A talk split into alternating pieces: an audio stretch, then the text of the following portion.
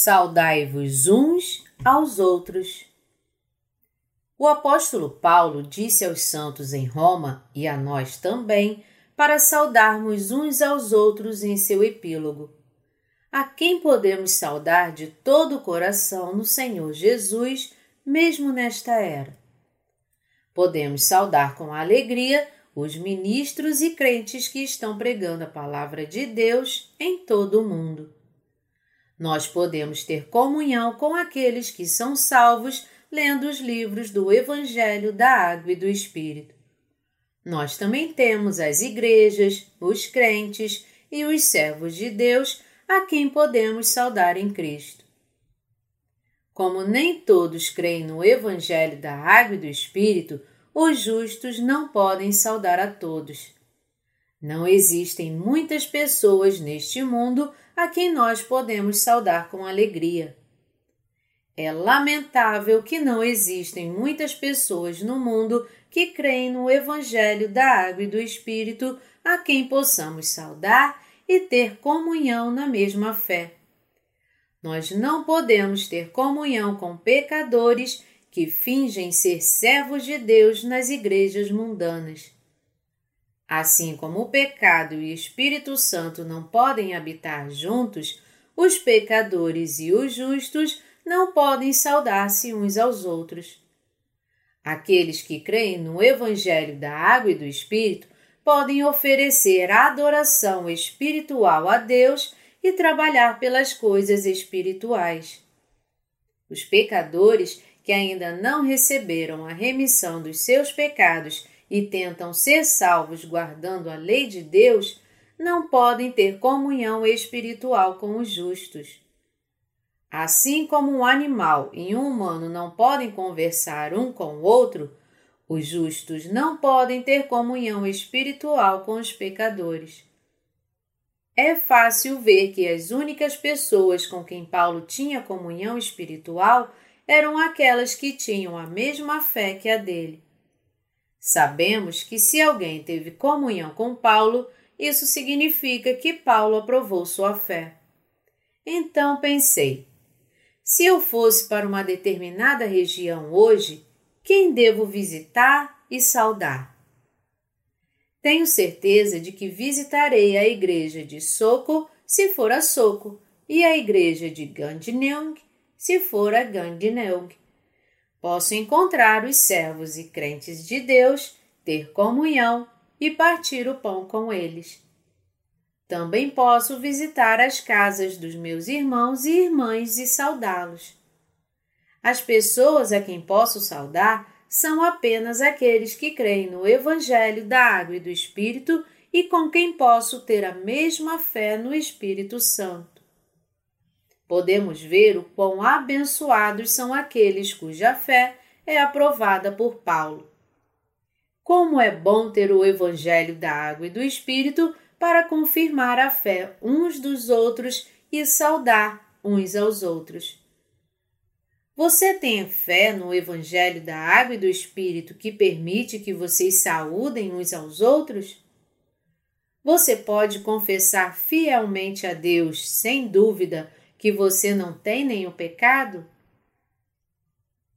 Tive a oportunidade de saudar os irmãos na China quando estive lá.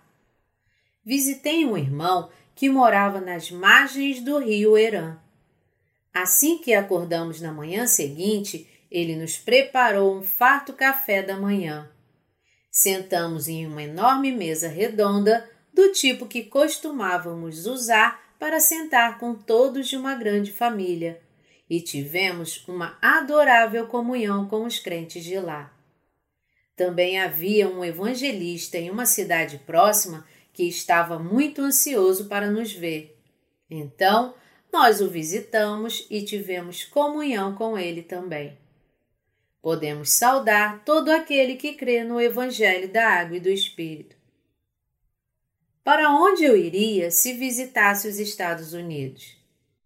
Eu visitaria o pastor Sang-Chan Lee e sua esposa em Flushing, Nova York. Eu também visitaria a igreja de New Life para encontrar nossos irmãos e irmãs. Na Rússia, também há uma igreja de nascidos de novo que visitei alguns anos atrás. No Japão, eu adoraria visitar a casa da diaconisa Sun Oak Park em Tóquio. Nós somos os justos que somos salvos pela nossa fé no Evangelho da Água e do Espírito. Nós não fomos salvos devido a qualquer realização da nossa carne, mas devido à justiça de Deus que recebemos por meio da nossa fé no Evangelho da Água e do Espírito. Como você pode ver, há pessoas reservadas para os justos saudarem assim como Paulo tinha uma lista de pessoas para saudar em Romanos, capítulo 16. Assim como Paulo fez, não podemos saudar todos os cristãos, porque nem todos eles têm a fé correta, mas apenas aqueles que conhecem e creem na justiça de Deus. Não podemos deixar de louvar a Deus por nos dar a fé na qual podemos saudar e ser saudados. Paulo nos advertiu para ficar longe destas pessoas. A partir do versículo 17, a segunda admoestação que Paulo nos faz é ficar longe daqueles que só servem aos seus próprios ventres. Rogo-vos, pois, irmãos, que noteis bem aqueles que provocam divisões e escândalos, em desacordo com a doutrina que aprendestes. Afastai-vos deles, porque esses tais não servem a Cristo nosso Senhor, e sim a seu próprio ventre, e com suaves palavras e lisonjas enganam o coração dos incautos. Romanos 16, de 17 a 18. Existem aqueles que não servem a Cristo, mas ao seu próprio ventre. Eles são os que causam contendas entre os crentes e enganos ingênuos com palavras suaves e discursos lisonjeiros. Não devemos saudar essas pessoas, mas ficar longe delas. Paulo nos alertou para ficarmos longe dessas pessoas, pois elas só gostam de causar aflições na igreja, atrapalhar aqueles que realmente creem em Deus e reunir os ingênuos apenas para alimentar sua própria ganância. Esses líderes cristãos fraudulentos tentam confinar as pessoas ao pecado, ensinando seus seguidores a obedecer à lei completamente. Eles só enchem o próprio ventre usando o nome de Jesus e enganam os inocentes. Não há necessidade de saudá-los, pois eles estão no ministério apenas para servir o seu próprio ventre. O Evangelho da Água e do Espírito deve ser propagado para todas as nações. Em terceiro lugar, Paulo falou sobre a necessidade de pregar o Evangelho a todas as nações. O versículo 26 diz: E que agora se tornou manifesto e foi dado a conhecer por meio das Escrituras proféticas, segundo o mandamento do Deus Eterno, para a obediência por fé entre todas as nações. O Evangelho da Água e do Espírito que Paulo pregou é verdadeiramente o Evangelho que todas as nações devem crer e obedecer. É muito lamentável que a maioria das regiões nas quais Paulo plantou igrejas com aqueles que criam no Evangelho da Água e do Espírito agora se tornaram regiões islâmicas. Naquela época, Paulo foi para essas regiões e estabeleceu líderes de igreja entre os crentes no Evangelho da Água e do Espírito que contém a justiça de Deus. Foi semelhante à maneira como enviamos obreiros para nossas igrejas após treiná-los em nossa escola de missões. Embora as igrejas daquela época manifestassem sua fé em um só Senhor, uma só fé, um só batismo, Efésios 4, 5, elas falharam em manter sua fé no Evangelho, pois não registraram o Evangelho por escrito. No momento, estamos traduzindo nossos livros para o turco. Alguém da Turquia ficou emocionado com nossas edições em inglês e se ofereceu para traduzi-las. Nós agora estamos começando a pregar o Evangelho da Água e do Espírito, onde o próprio Paulo pregou o Evangelho e plantou igrejas de Deus. Estamos pregando o mesmo Evangelho que Paulo pregou na mesma região que havia visitado. O Evangelho que Paulo pregou era o Evangelho da água e do Espírito que pode salvar todas as nações apenas por sua crença e obediência. No último capítulo de Romanos, Paulo disse aos santos em Roma para saudar uns aos outros, ficar longe daqueles que só enchem o ventre e pregar o Evangelho da água e do Espírito a todas as nações. O Evangelho da Água e do Espírito nos fortalecerá. A quarta coisa que Paulo mencionou foi que este Evangelho da Água e do Espírito é a sabedoria de Deus que nos confirmará. Ora, aquele que é poderoso para vos confirmar segundo o meu Evangelho e a pregação de Jesus Cristo, conforme a revelação do ministério guardado em silêncio nos tempos eternos e que agora se tornou manifesto e foi dado a conhecer por meio das Escrituras proféticas, segundo o mandamento do Deus eterno, para a obediência por fé entre todas as nações, ao Deus único e sábio seja dada a glória por meio de Jesus Cristo, pelos séculos dos séculos. Amém. Romanos 16, de 25 a 27 o que poderia estabelecer os santos em Roma? Foi o Evangelho da Água e do Espírito de Paulo que pôde estabelecer e estabeleceu os santos em Roma. Este Evangelho também é a sabedoria de Deus. No Evangelho que Deus nos deu está a sua sabedoria. Este Evangelho tem o poder de tirar todos os pecados, mesmo daqueles que são cheios de falhas.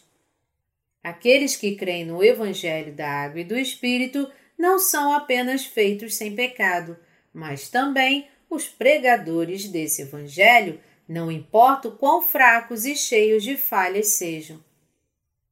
Somente a sabedoria de Deus e o Evangelho da Água e do Espírito que vem dele podem nos tornar um ser completo.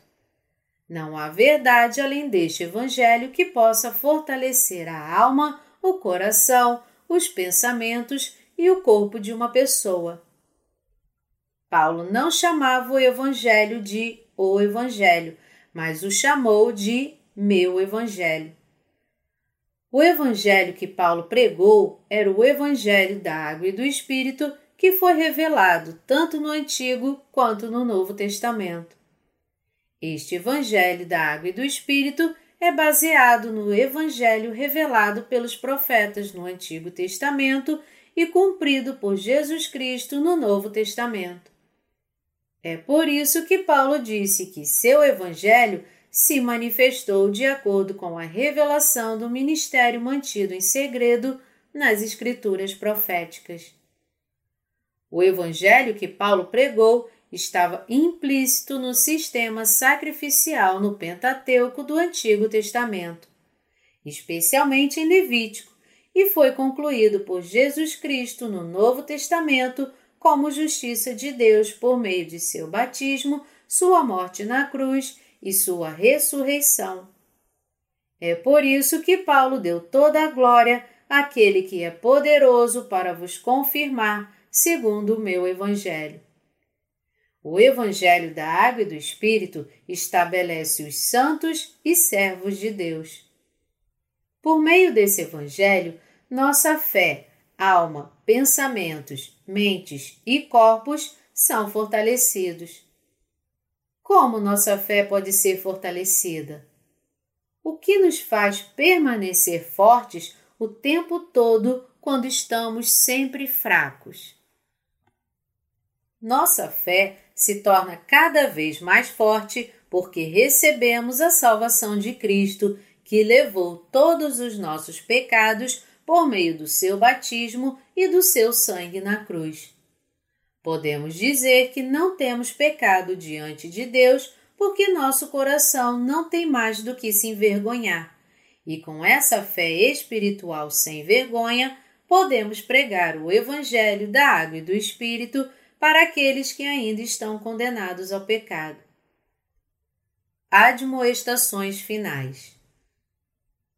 Paulo termina o capítulo 16 com a oração de encerramento, dizendo: Ao Deus único e sábio seja dada glória por meio de Jesus Cristo, pelos séculos dos séculos. Amém.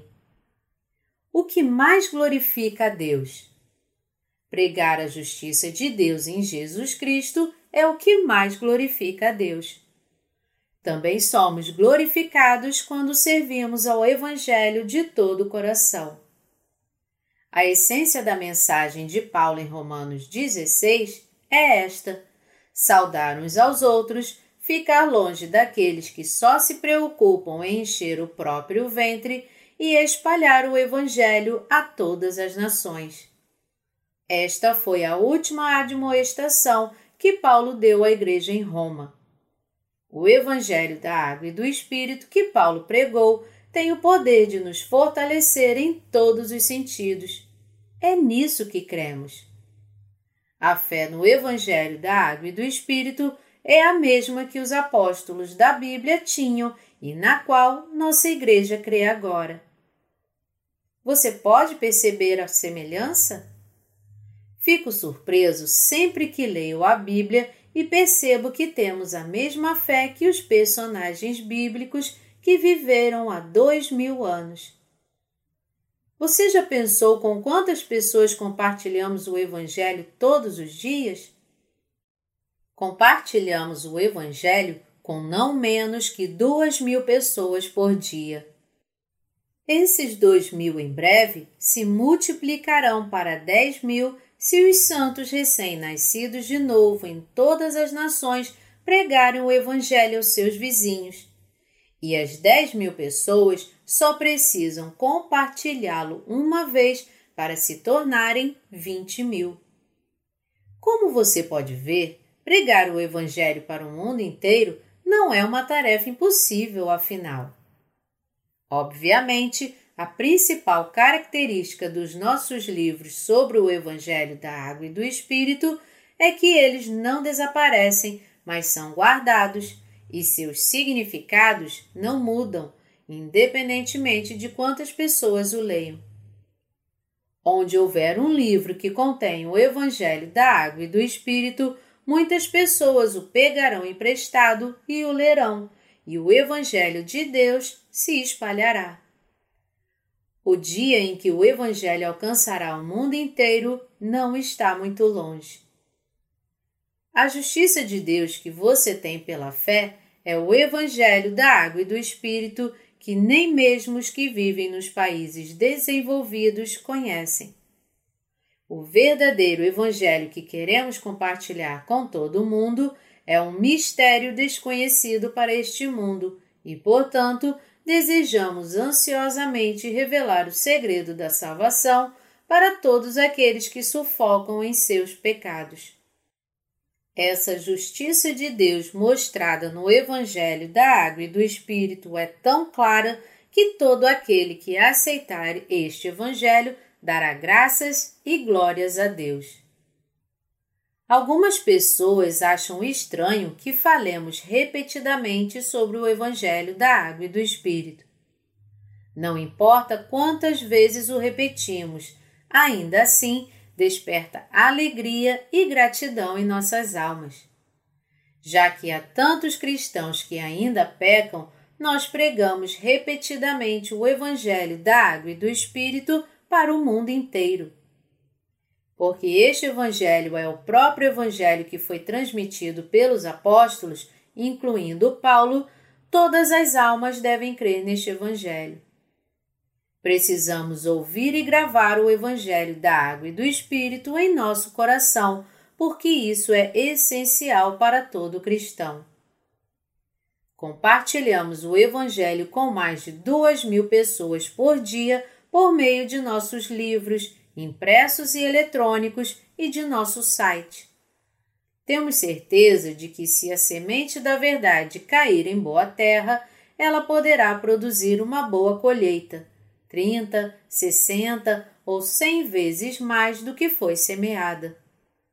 Uma pessoa pode pregar o Evangelho para dezenas de pessoas e cada uma dessas pessoas pode pregar o Evangelho para outras dezenas, espalhando o Evangelho para um grande número de pessoas. Quando ouvimos que nosso Evangelho é pregado para mais de duas mil pessoas por dia, nosso coração fica cheio da justiça de Deus. Agradeço a Deus por abrir o caminho para nós pregarmos esse Evangelho em todo o mundo. Oro para que Deus fortaleça ainda mais a fé de seus servos. O Evangelho da Água e do Espírito, que agora está se espalhando por todo o mundo, é uma nova onda da verdade para a salvação. Este Evangelho é a única maneira de receber o Espírito Santo e entrar no reino de Deus. Não importa o quanto você busque nas religiões seculares, você não encontrará o Evangelho da Água e do Espírito. Pessoas em todo o mundo agradecerão a Deus porque agora podem crer na sua justiça por meio do Evangelho da Água e do Espírito. Todos que lerem nossos livros exclamarão: Ah, foi assim que Jesus me salvou dos meus pecados. Pois eles nunca ouviram esse Evangelho antes. Aqueles que querem ser livres da escravidão do pecado e aqueles que desejam continuamente receber o Espírito Santo receberão perdão completo de seus pecados e paz de espírito quando finalmente conhecerem e aceitarem o Evangelho da Água e do Espírito. Deste momento em diante, o Evangelho da Água e do Espírito se espalhará por todas as nações do mundo. Meu coração está cheio de alegria porque o Evangelho da Água e do Espírito está se espalhando por todo o mundo. Embora eu sirva ao Evangelho, sei que ainda estou cheio de fraquezas e deficiências. Mas porque eu creio completamente no Evangelho da Água e do Espírito e conheço a justiça de Deus, eu sempre recebo uma nova força do Senhor Jesus para que eu possa continuar a servir ao seu Evangelho. O Evangelho agora entrou em mais nações, mais pessoas leram nossos livros e ficaram maravilhadas com esse perfeito Evangelho. Aqueles que creem na justiça de Deus em todo o mundo são aqueles que foram salvos pela fé no Evangelho da Água e do Espírito. A razão pela qual podemos permanecer inteiros e completos, apesar de nossas fraquezas, é que cremos em nosso Senhor Jesus, a justiça de Deus. Somos obreiros de Deus. Não buscamos apenas satisfazer nossos desejos carnais, mas espalhar a verdadeira fé por todo o mundo. Eu abençoo e espero que muitos crentes justos estejam à altura de nosso desafio de pregar o Evangelho em todo o mundo. Conforme Paulo, nós podemos pregar o Evangelho da Água e do Espírito independentemente de quando o Senhor Jesus vier. Vamos trabalhar arduamente juntos para esta grande comissão. Quando pregarmos o Evangelho até os confins da terra, o Senhor Jesus virá de acordo com Sua promessa e nos levará para casa. Devemos ouvir atentamente o que Paulo nos admoesta, saudar e encorajar uns aos outros. Embora falhemos em nossas obras, somos grandemente fortalecidos espiritualmente por meio de nossa fé na justiça de Deus. Nós passamos a saber o quão justa e certa nossa fé no Evangelho da Água e do Espírito realmente é. Nós realmente cremos em nosso Senhor Jesus, que é a perfeita justiça de Deus. Quando olhamos para este mundo com nossa fé na justiça de Deus, descobrimos que há muito o que fazer. Todos nós podemos viver nossas vidas pregando o Evangelho por todo o mundo, louvando a Deus com nossa fé em Cristo, que é a justiça de Deus. Aleluia! Eu sempre louvo ao nosso Senhor Jesus, a justiça de Deus.